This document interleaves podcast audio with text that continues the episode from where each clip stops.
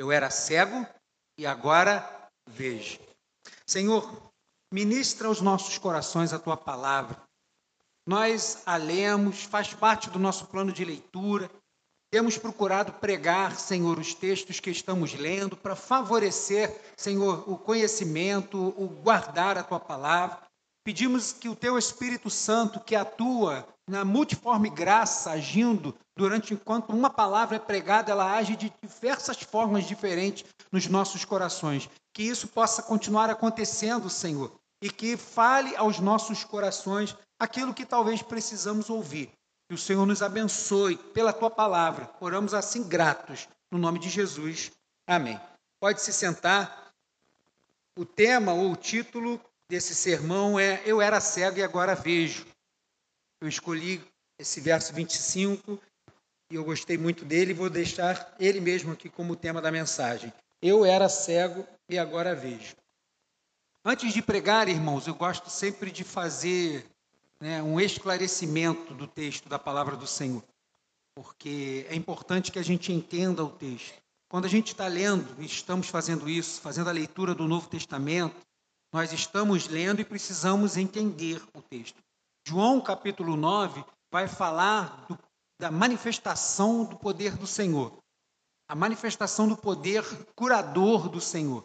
Mas isso é secundário o propósito de João capítulo 9, assim como todo o evangelho e toda a Bíblia, não é focar naquilo que Deus faz no homem. Não, não é esse o propósito da palavra do Senhor. Mas o propósito é que com aquilo que Deus faz, nós automaticamente levantemos os nossos olhos para glorificar o nome do Senhor por aquilo que Ele é. E aqui no capítulo 9 que nós lemos, nessa cura desse cego de nascença, o que Jesus está falando? Qual é a, a, o, o foco do capítulo 9? O foco do capítulo 9 de João é dizer e revelar que Israel, na visão dos seus religiosos e também do povo, porque o povo estava sendo guiado por cegos, é que aquelas pessoas que tinham visão que enxergavam fisicamente, na verdade estavam cegos espiritualmente, mas que Jesus veio para dar vista a esses cegos, não somente a um cego de, da questão física, mas trazer a visão daquilo que era espiritual, como seu reino que não era desse mundo. Por isso Jesus vai estar falando, os fariseus vão estar irritados, tem sempre esse conflito. E João, como nós estamos lendo, que é um evangelho, né, a parte dos outros três, João foi escrito lá no ano 99, bem lá na frente. A gente já começa lendo João, ele já está quase na Páscoa já, Jesus já está entrando em Jerusalém. Então a gente vai começar a ver muito desses conflitos. E como eu tenho pedido para você ler, você não vai encontrar saindo das palavras do evangelista a palavra milagre. Você vai ver esse relato, essa palavra vindo de outros, mas ele vai estar sempre falando, ao invés de milagre, qual é a palavra? Sinais. Sinais. Porque ele está trazendo a revelação de quem é Jesus. E aqui Jesus está dizendo quem ele é, através da cura desse cego de nascença. Então, o foco principal do capítulo 9 é dizer que Jesus é aquele que veio tirar a cegueira espiritual de Israel para aqueles que assim o quisessem, né? Precisa ter é, esse desejo de abrir a porta quando ele bate. Esse é o contexto e é o que o texto quer ensinar para nós. O foco do texto é basicamente esse. Mas só que para o Senhor ministrar esta revelação de que Ele é aquele que veio tirar cegueira espiritual, Jesus não só fala por parábolas, mas Jesus também faz sinais para que o povo entenda aquilo que ele veio fazer. E neste âmbito de querer fazer com que o povo entenda, Jesus sempre vai agir e vai ter cura, vai ter milagres, sinais, prodígios, multiplicação, vai andar sobre as águas, vai fazer sinais de tal forma para que o homem entenda quem ele é. E com todos esses sinais, quem são os beneficiados? Nós, o povo. Porque nós somos alvo da misericórdia e da bênção do Senhor. Ou quantos de nós aqui não já viveu algo extraordinário da parte de Deus? Uma oração respondida ou algo que não esperávamos e chegou a acontecer, porque Deus nos escolheu, como escolheu esse homem, esse cego de nascença, para revelar a glória de Deus através de nós. Então nós vivemos os milagres da parte do Senhor, para que o nome do Senhor seja engrandecido. Esse é o foco principal do texto. E nós somos os alvos dessa bênção do Senhor.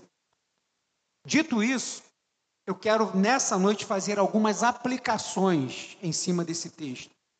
Eu quero falar sobre alguns tipos de cegueira que pode estar acontecendo com a gente hoje. E que assim como este cego foi beneficiado pela visitação do Senhor, pode ser que seja o nosso caso também. Eu não posso dizer para você assim, olha, hoje nessa noite Deus vai fazer o que fez com esse cego. Mentira, ele não falou nada para mim, a Bíblia não manda falar isso.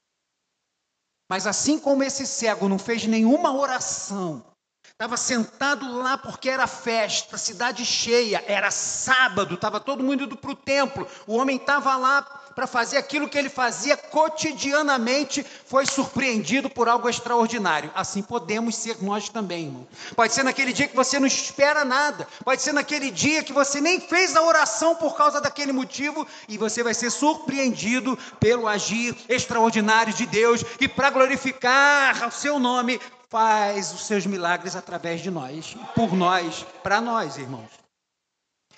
O texto que nós lemos, Jesus está chegando Páscoa, já teve embate com os judeus, e ali tem um cego de nascença.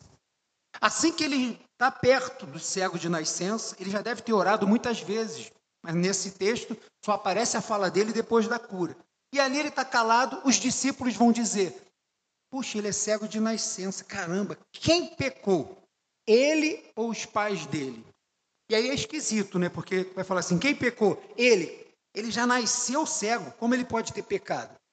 Havia na mentalidade do judeu, no, na parte mística do judaísmo chamado Cabala, essa, essa intenção ou o pecado já no útero. Como eu não sei.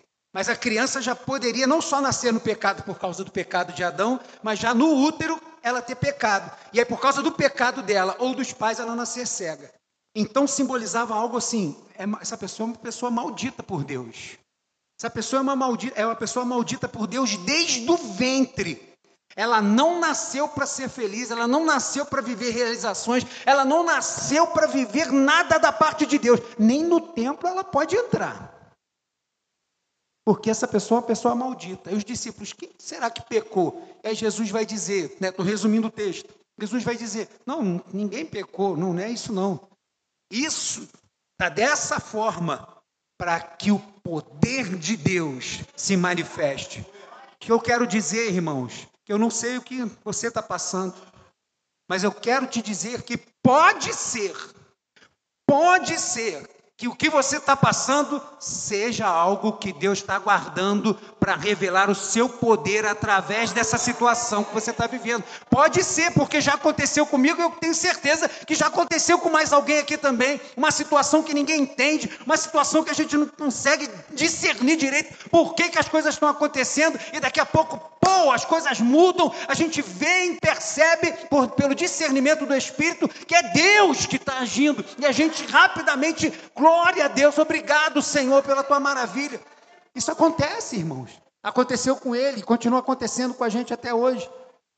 E aí Jesus, quando fala isso para os discípulos, vai dizer assim: olha, tá, isso aí está tudo em treva, mas eu vim para ser a luz do mundo. Vai lá, cospe no chão, mexe, faz um lodo, vai lá no rapaz, talvez esperando uma esmola, receber um cuspe, né?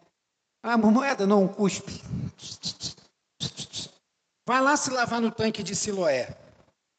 Aí ele poderia ter perguntado, mas por que, eu não posso no de Betesda que está aqui do lado, mais perto? Jesus, não, vai, anda e vai até o tanque de Siloé. Eu não quero equiparar aquilo que eu faço com misticismo. Esse negócio que anjo vem e mexe na água. Você vai lá no tanque de Siloé. Aí ele vai. Chega lá, se lava e volta vendo. Aí ele volta vendo com uma alegria. Foi com pessoas para o ajudar e agora ele está voltando pelo caminho. Precisa de ajuda do mesmo jeito, porque ele nunca viu aqueles caminhos.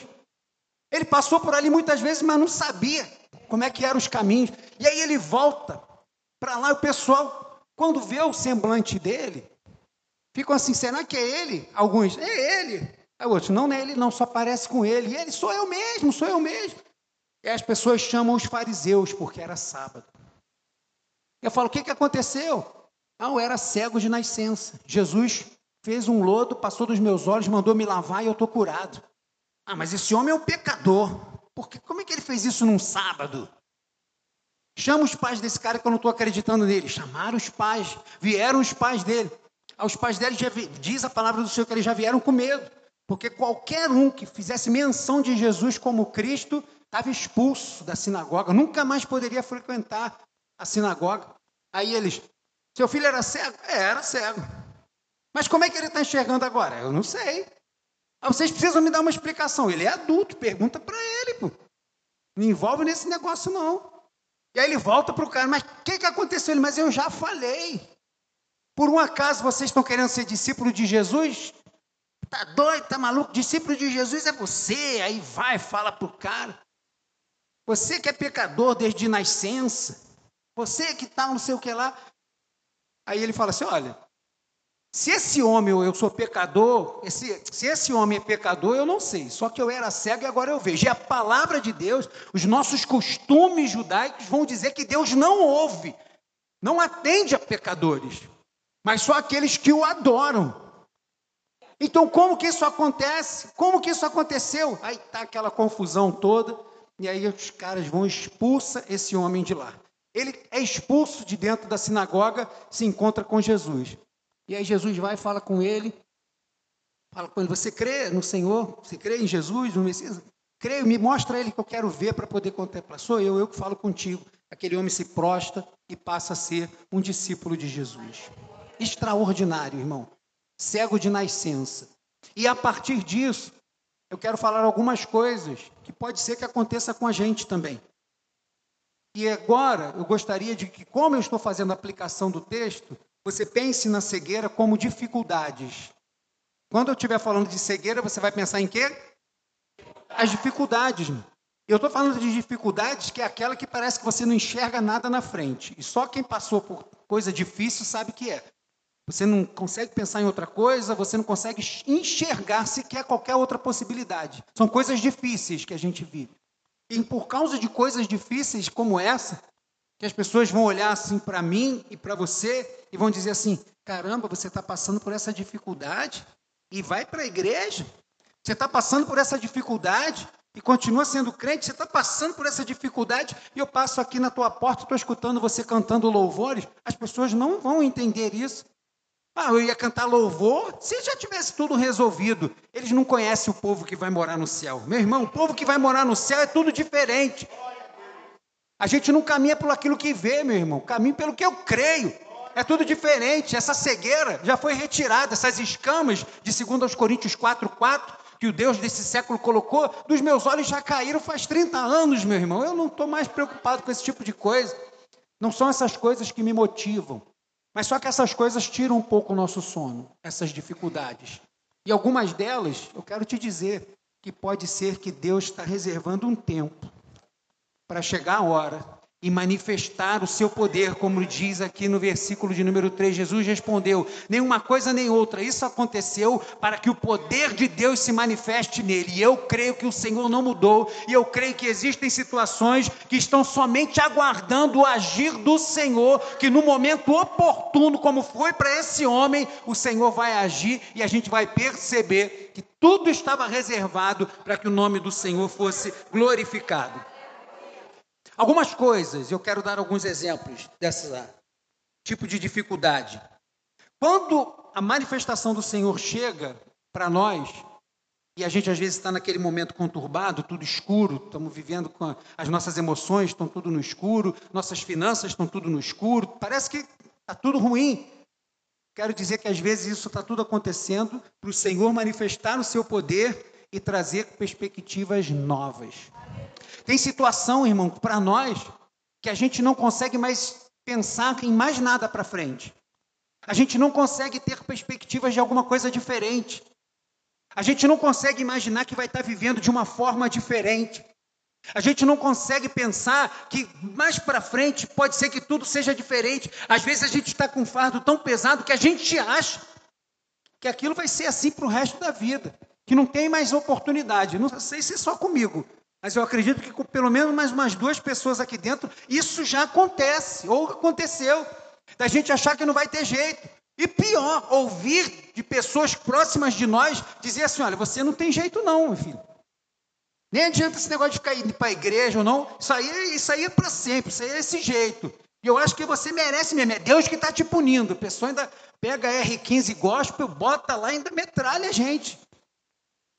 Isso acontece? Acontece.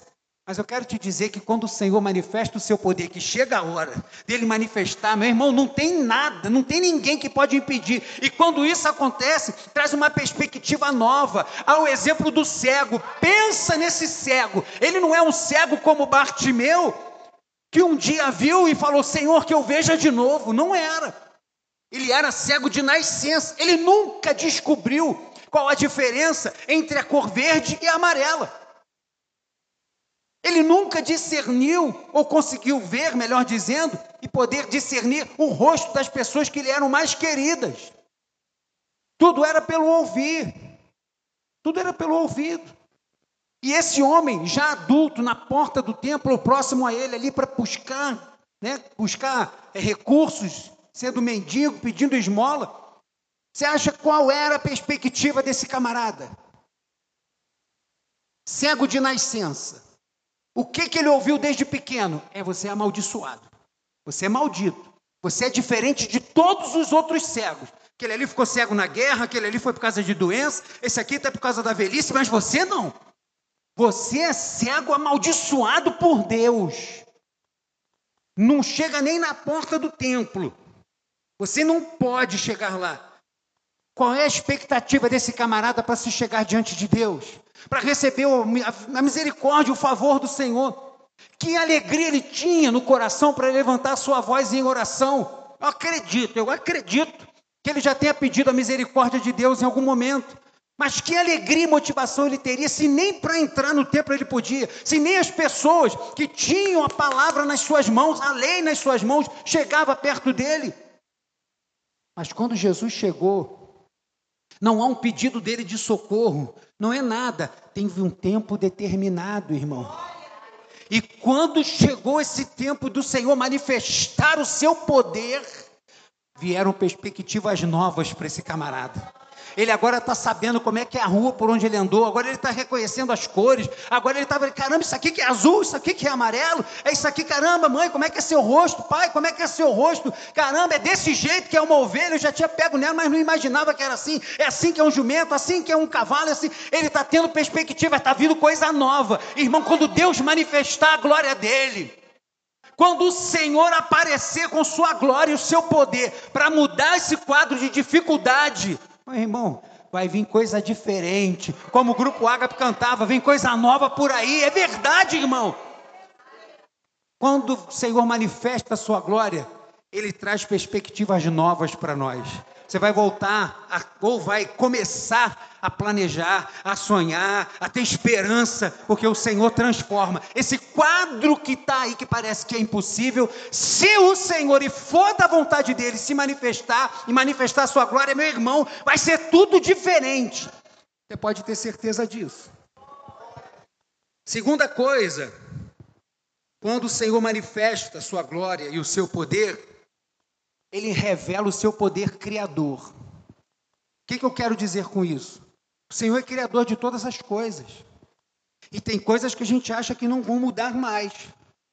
Como, por exemplo, quando você sofre um acidente que sofre uma amputação. Nós não somos répteis, né, irmão? Então não vai crescer de novo. Você vai botar uma prótese. Vai ter que se acostumar com aquilo. Quem tem mais condições agora e tal, não sei o que, lá o Elon Musk está botando um chip que você consegue voltar mexer e tal, não sei o que. Lá. Mas isso aí é, é outro patamar. Nosso, no máximo, a gente vai poxa, botar aquela prótese aqui, um negócio, ficar aquele braço né, de cera, aquele negócio parecendo.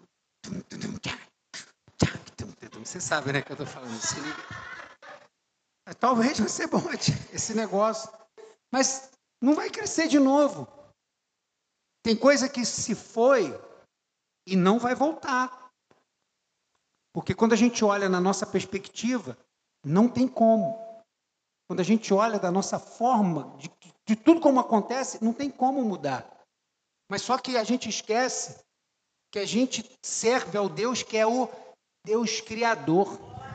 E uma das coisas que os comentaristas bíblicos comentam sobre essa questão de cuspir no chão, que é uma polêmica danada, que ali talvez, talvez, Jesus estivesse manifestando o seu poder criador de Gênesis, quando ele formou o homem, quando ele forma o barro, mexe no barro, molda o barro e forma o homem, sopra nas suas narinas o fôlego de vida. Ali agora o Senhor está pegando para aquele camarada que nunca teve a oportunidade de enxergar Jesus agora como se estivesse moldando, mostrando assim: olha, eu sou o Criador de todas as coisas. Não há nada que seja impossível para mim. Aonde eu colocar a mão, eu transformo, eu faço diferente, eu faço novo. Eu sou especialista no impossível, eu faço o extraordinário. Irmão, quando ele resolve manifestar a sua glória, ele pode revelar o poder dele, Criador, que transforma e traz do zero coisas que a gente imaginou que jamais poderiam ser diferentes. Porque o Jesus pode fazer isso. Eu creio. Eu creio, meu irmão. Que ele pode transformar qualquer pessoa. Eu creio. Pastor, até o Lula. Eu creio. Até o Lula. Olha, até o Lula. Ele pode. Se ele quiser. Apesar que ele está muito parecido com Satanás, né? Mas. Outra coisa que a gente também pode aplicar quando a gente olha para esse texto é que quando o Senhor faz isso, simplesmente ele está fazendo uma demonstração de uma cura extraordinária. Jesus faz isso. Uma cura extraordinária. E por que, que eu quero falar sobre isso? Porque também alguns comentaristas bíblicos falam que naquela época algumas pessoas acreditavam que na saliva havia algum poder curativo para algumas coisas. Não sei você, que quando corta o dedo, quando corta o dedo, fala a verdade. Geralmente você faz o quê? Ai, hum, hum. Você acha que isso vem da onde, irmão? Havia essa ideia de cicatrização ou de qualquer outra coisa, né? não sei se de esterilizar, né? Porque não é possível, né? Não vou cuspir para esterilizar, mas, mas sei lá, mas havia essa intenção para algumas coisas. Mas quem imaginar que, ah, não, mas a saliva sim tem algum poder curativo. Então cura aquele camarada lá com saliva. Quando Jesus está fazendo isso, ele está fazendo um sinal e ele está demonstrando que ele está acima de qualquer coisa que você possa pensar que a medicina pode fazer. Ele está acima, o poder de cura dele é extraordinário. Aquilo que ele vai fazer que parece que não tem como mesmo, irmão, quando chegar a hora que ele fizer, irmão, pode, ninguém vai entender nada, e só quem já teve aquele diagnóstico tenebroso que aí depois do exame o médico falou assim: olha, eu não sei mais. Eu, ó, é, é, parece o tiririca, né? É, co, é, não sei o que, não consegue. Eu não sei, aí, deixa eu ver o outro. Aí o que, que você fez? Nada. Eu orei. Olha, você está curado aí no consultório mesmo, né? Glória a Deus. Isso é o poder extraordinário que o Senhor tem para curar. E ali Jesus está dizendo: vocês acham que a saliva era possível fazer isso? Isso aí é o poder extraordinário da manifestação de Deus. E eu continuo crendo que, mesmo nessas dificuldades, sejam elas de enfermidade, eu creio num Deus que, quando escolhe manifestar a sua glória, que quando ele vê que chegou a hora dele manifestar o seu poder, meu irmão, Vai tudo ao contrário da medicina, vai ao contrário da ciência. Deus não tem compromisso com a ciência, Deus não tem compromisso com a medicina, Deus tem compromisso com a sua palavra, tem compromisso com a sua vontade. Ele é soberano, ele vai fazer e pronto, e acabou. Ele não está preocupado se os médicos vão entender ou não, ele simplesmente vai agir e o extraordinário vai acontecer. Outra coisa de cegueira, a quarta, penúltima coisa que eu quero falar, pegando exemplos desse texto, fazendo aplicação sobre a questão da cegueira e daquilo que o Senhor fez. Uma outra coisa que o Senhor vai mudar é a revelação verdadeira de quem é Deus. Esse camarada, ele nunca pôde entrar no templo, mas você leu esse texto comigo. Comigo, entre aspas, né? Você leu na sua casa, eu li na minha. Mas nós lemos o texto hoje. E eu pedi, se você puder, leia duas vezes. a gente vai ver que depois da cura, não deu tempo dele entrar num seminário de teologia. Não deu tempo dele se especializar na lei.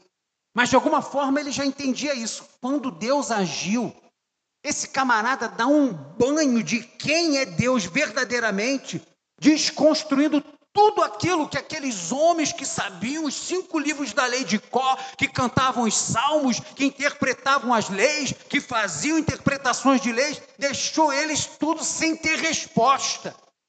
Eles não sabiam o que responder. E aí, quando a pessoa não sabe o que responder, usa da força, botou ele para fora do templo, porque não tinha argumento para combater o que aquele homem sabia. Porque ele tinha experimentado conhecer Deus verdadeiramente. E eu te digo, como ele ia conhecer Deus verdadeiramente se ele não tivesse nascido cego? Talvez ele seria mais um no meio daquele monte que estava lá. Ei, Jesus, queremos que o Senhor seja rei. Você leu o texto comigo. Jesus multiplicou o pão. O que, que o pessoal quis fazer? Ah, vamos levantá-lo como rei, ó. Garantia de barriga cheia. Jesus saiu pela tangente e foi embora. Tem conversa. Não foi para isso que eu vim? Encher o bucho de ninguém? Jesus saiu. E aqui agora, com esse homem, ele poderia ter sido um desses. Ah, Jesus é o nosso rei. E aí daqui alguns capítulos na frente está lá assim, crucificam, crucificam. Poderia ser mais um desse. Mas só que a situação extrema que ele viveu, teve um confronto com algo extraordinário do Senhor e mudou totalmente tudo e qualquer coisa que ele poderia ter imaginado de Deus. E eu não sei como, não sei aonde que ele aprendeu, não sei, eu sei que ele tinha a revelação de quem era o Deus de verdade, que a religião judaica não tinha, que os religiosos não tinham, que não encontrava no templo, que não encontrava nas escolas judaicas, mas aquele homem tinha porque ele teve um encontro real com Deus. Ele viveu uma experiência, mas uma experiência tão profunda que tudo aquilo que ele imaginava que fosse religião, ele viu que era só religiosidade, era vazia, e ele teve um encontro real com Deus, e isso foi um ponto marcante na vida desse homem. A quarta coisa é que ele recebeu uma revelação verdadeira. Irmão, nós estamos fazendo aplicação. Pode ser que a situação difícil que você está vivendo é só para você conhecer Deus de verdade. Porque às vezes a gente entra e sai da igreja, mas a gente já está acostumado. A gente já conhece o jeito. Entenda o que eu estou dizendo, né? Entre aspas, que está gravando lá. Irmãos, a gente já conhece o jeito de ser crente. A gente já conhece, entre aspas, o jeito de adorar ao Senhor. Nós somos emotivos, a gente chora. E aí a gente às vezes confunde porque está chorando, e aí acha que isso é um mover de Deus. Ai, chorei tanto na presença de Deus. Aí chega lá fora, alguém fala alguma coisa, você é desgraçado. Caramba, né? Um mover tão grande, como é que mudou assim drasticamente? Às vezes a pessoa está vivendo uma vida de costume. Ela está acostumada. Sobe prega, vai evangeliza, vem e canta, vai toca, faz não sei o quê, abre várias igrejas de um monte de lugar, mas não teve um encontro real com Deus. Não teve não experimentou o que é ter um contato com Deus direto. Por misericórdia, Deus permite situações difíceis para que a gente possa tirar essa cegueira de uma religião vazia, entender quem Ele é e falar, talvez, não na mesma circunstância, mas como Jó: caramba, Senhor, eu te conhecia de ouvir falar. Mas agora, diante disso tudo que eu passei, eu consigo te enxergar. Agora eu vejo o Senhor como esse cego. Ele ouviu falar muita coisa, ele não era surdo, mas agora ele estava vendo verdadeiramente quem é Deus. Tem situações difíceis que, quando Deus manifestar a sua glória, você vai conhecer verdadeiramente quem Ele é. Vai conhecer de uma forma que talvez você não experimentou em 10 anos de cristão, em 15 anos de cristão, em 20 anos de pastor, de apóstolo, de bispo, de seja lá o que for. Vai ter uma experiência com Ele que vai ser assim, ó, extraordinária. E por último, daquilo que a gente está fazendo de aplicação do texto, de coisas difíceis, que às vezes acontecem, a gente não sabe porquê, mas pode ser para que Deus manifeste a sua glória, a gente vai ver uma outra coisa. O texto vai dizer, no versículo de número 6. Você está aí com a sua Bíblia aberta? João 9, versículo 6. Ele vai dizer: Depois de dizer isso, Jesus cuspiu no chão, é, misturou a terra com saliva e aplicou nos olhos do cego. O cego já tinha dado um banho de teologia, versículos 24 ao 34. O cego já tinha foi expulso porque o pessoal não tinha mais argumento para falar com ele. Já não tinha mais argumento. Mas uma outra coisa mudou na vida desse cego. Lembra que eu comentei que quando os discípulos falam assim: Senhor, quem pecou? Ele lá no ventre ou seus pais? Porque tinha esse peso de ser maldito por Deus. Já nasceu amaldiçoado. Como Deus é perfeito e eles precisam manter a sua interpretação das coisas, eles diziam o quê? Ah, ele pecou no ventre. Mas como? Está me questionando? Está questionando a autoridade espiritual? É isso e pronto. Todo mundo aceitava. O homem era maldito. Qualquer outro cego naquela época, que por causa de qualquer outra dificuldade precisava mendigar, não tinha o mesmo tratamento que um cego de nascença, como é o caso desse. E não é por acaso que Jesus que vai ao encontro dele. Um cego de nascença, também diz alguns estudiosos, que quando ele se locomovia, que ele era obrigado a sair de um ponto para o outro, vai passar no meio de pessoas. Algumas pessoas que o conheciam e sabiam que ele era cego de nascença, cuspiam no chão, porque ele era uma pessoa maldita, tinha nojo de passar perto de uma pessoa que era maldita. E aí o cara passava, as pessoas cuspiam. Miserável não dava uma moeda para o cara, né? mas cuspia no chão. E cuspia no chão. E provavelmente, a gente pegando esses costumes da época, a gente vai passar a entender um pouco melhor por que, que Jesus vai cuspir no chão. Jesus vai cuspir no chão, vai fazer um lodo, aquela lama, vai passar nos olhos dele, no local ou motivo pelo qual todo mundo cuspia no chão, porque ele era cego. E aí Jesus vai untar, vai passar nos olhos dele, vai mandar ele se lavar. O homem volta enxergando. E agora é extraordinário. Agora todo mundo que cuspia no chão estava babando ao redor dele querendo saber nos detalhes como que isso aconteceu. Câmera, luz, vamos gravar um DVD, vamos botar uma faixa nas igrejas, os ex-cegos de nascença, vai estar aqui essa noite para dar o seu testemunho. Uau! Ele estava preocupado com nada disso. Ele estava preocupado em saber quem é esse que fez isso na vida dele, porque ele precisa adorar. Porque não pode ter outro, não pode ser pecador, não pode ser outro.